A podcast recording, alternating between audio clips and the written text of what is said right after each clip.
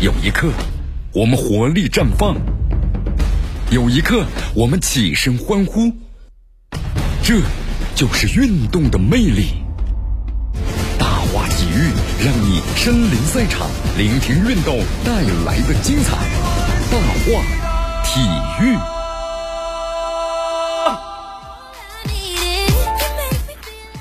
这里是当我体育，我是江南，继续锁定 FM 九十六点七绵广播电视台新闻广播，继续关注我们的节目。好，这两天呢，你看，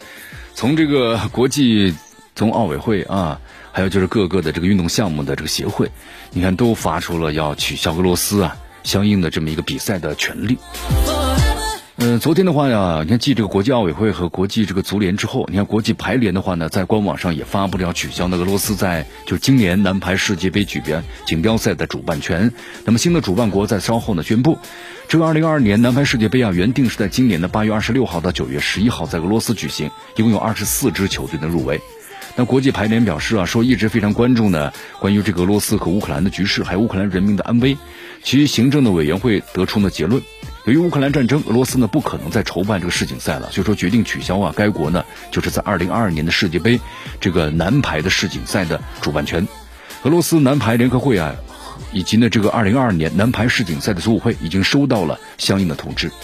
你看目前的话呢，我们说，呃，应该说这个整个的一些。呃，咱们的体育协会的组织啊，现在都在开始行动起来了，然后呢，对这个俄罗斯也实行了相应的这个制裁，啊，包括这个像这个南北锦标赛，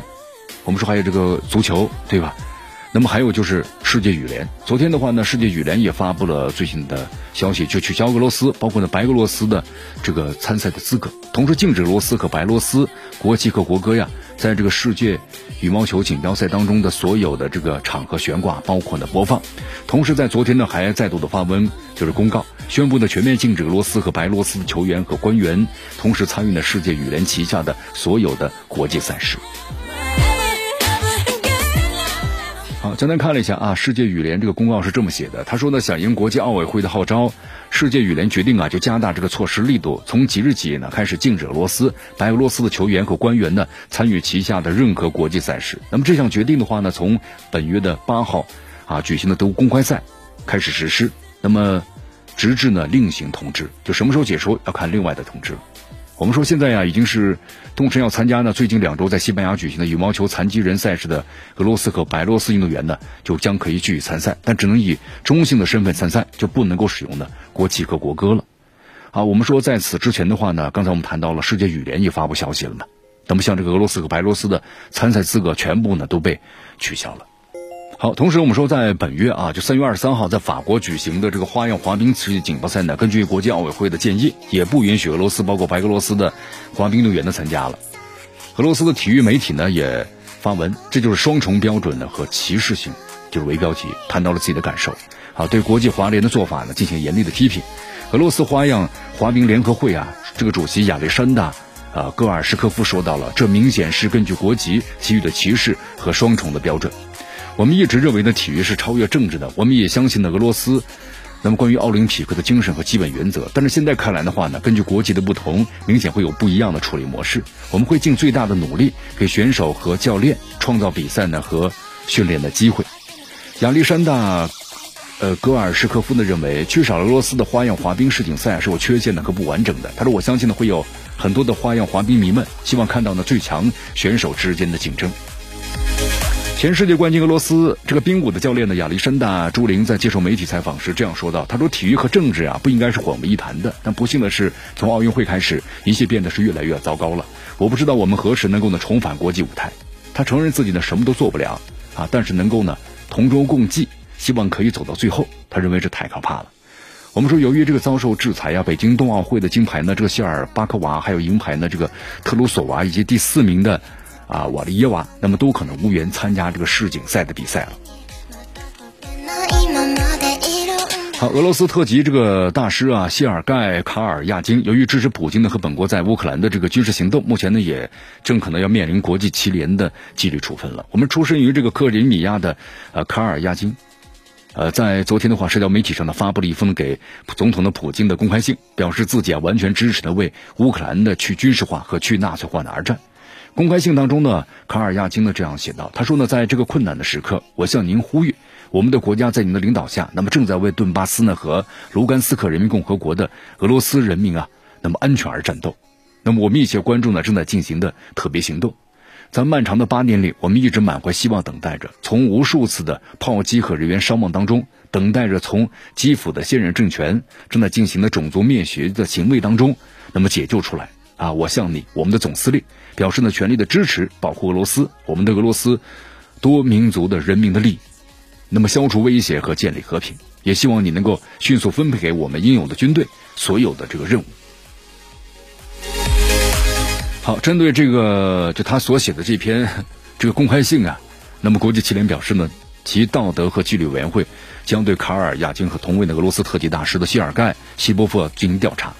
目前，这个国际棋联就是表示啊，由于乌克兰冲突呢，在俄罗斯和白罗斯，那么举办的国际象棋官方的联赛全部呢都被禁止举办了。俄罗斯和白罗斯的这个国旗和国歌的话呢，禁止在国际棋联的赛事中呢出现。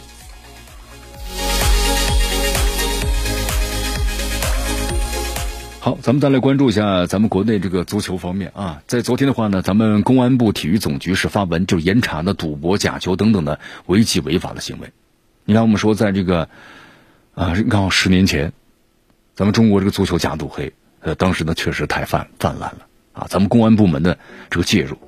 那么彻底打掉了这个现象。当然，我们说这个现象呢，现在是不是有死灰复燃呢？或者说还是有人在偷偷的参与呢？我们说这个情况呢，不可能是完全绝对的，对吧？肯定还是有个例的。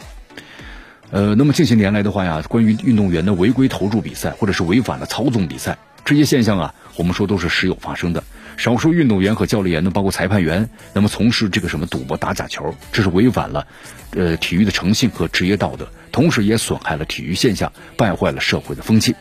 我们说此前的话，咱们中国呢，体育总局就印发了关于体育赛事活动的管理办法，啊，现在和公安部呢是联合印发了体育总局啊、公安部那么关于加强的体育赛事赛场行为规范管理的若干意见，那么对这个规范的体育赛事活动啊，包括赛场行为发挥了积极的作用。那么现在的话，你看，包括这个从，啊，去年去年二零二一年的十月份，体育总局呢启动了关于严肃查处赌博和假球等违法违纪的这么一个文件的起草工作。那么现在呢，最终形成了这么一个通知。所以咱们球员们呢，要好自为之啊，要好好的约束自己啊，对吧？你看，包括咱们中国队和越南队这场比赛，那么如果要是报个冷门，他确实是报冷门的呀。可能在外界的话，我们说这个越南队从来还没有赢过中国呢。那么一旦是爆冷门的话，我们说从这个外围的赌博公司来说，那么只要你投注了，那么中国队输了，你就能够赚的是盆满钵满。那么怎么来操作呢？你看有些队员的话就出工不出力，那就难免的被认为就是是不是参与到这个赌球当中去了。好，继续回到呢江南为大家所带来的 FM 九十六点七绵阳广播电视台新闻广播，继续关注我们的节目。好，不形成这样的法律约束啊，我们说那。没有这样的一种处罚，那可能很难管得住人。人总是有私欲的嘛，对吧？啊，所以说在这种呢我们说市场经济啊各种的诱惑之下，有的人就那把持不住啊。但是我们说现在的话呢，伸手就必被捉，啊，可能要负这个刑事责任，所以叫三思而后行啊。好，现在再为大家介绍一下啊，中国足协已经公布了九九年龄段的二十三岁这个国足的集训名单。那么二十三。这个二十二名的球员呢，在今天的话在海口的集中，同时在三月下旬在阿联酋举办的迪拜杯国际邀请赛啊做好准备。那么这次派出的不是咱们的国家队，是二十三岁这个我们说叫啊国国国青国青队了啊。你看这个二十三岁国足啊，时隔两年之后呢，再次的走出国门。我们说备战呢，今年九月份的杭州亚运会男足比赛。根据这安排，二十三岁国足呢将和即将出征的世界杯预选赛十二强赛的中国男足就一起呢前往西亚，随后呢出战这个迪拜杯，呃，然后再和国足一起回国，那么接受统一的这个隔离训练。二十三岁国足的主教练呢是杨科维奇，他接手这个年龄段的我们说国字号球队有三年多的时间了。那么对于国内这个年龄段的球员呢，情况是了然于心，所以说每一期的集训名单呢都是比较固定的。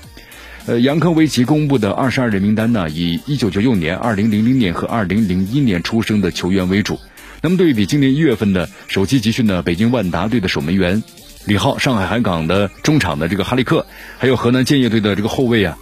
啊，包括青岛队的这个边锋啊，等等等等，那么有些球员是落选了，四条线呢均减少了一名这个球员。好，咱们的国青队和国家队呢现在都在集结啊。同时，咱们的中超各支球队的话呢，这段时间也算集结，开启了新赛季的准备工作。但是呢，我们说现在十八支球队里头啊，仅剩下广州队、河北队和重庆的两江竞技三支球队还没有集结。啊，从目前情况来看的话呀，两江竞技的话有望在三月中旬集中。那么广州队和河北队啊，还没明确的时间表。你看，我们说在今年这个赛季的话，中超联赛呢扩军到十八支球队了，其中大部分的球队呢都是在这个二月份重新集中。我们说武汉三镇呢是最早开启这个战备工作的，但是到现在为止来看的话呀。呃，那么这支中国球队呢，一月十七号就开始了。那么中超老牌劲旅上海申花呢，由于这个股改等因素，推迟了集中时间，一直到三月一号他宣布呢，是本土的教练吴金贵再度担任呢这个球队的主帅，开启了新赛季的备战。从目前情况来看的话呀，重庆两江竞技呢有望在本月中旬或者更早的时间集中。那么俱乐部呢，官方是三月一号呢下午宣布，球队主教练呢张麦龙按照计划三月中旬呢返回重庆，然后开始呢进行备战工作。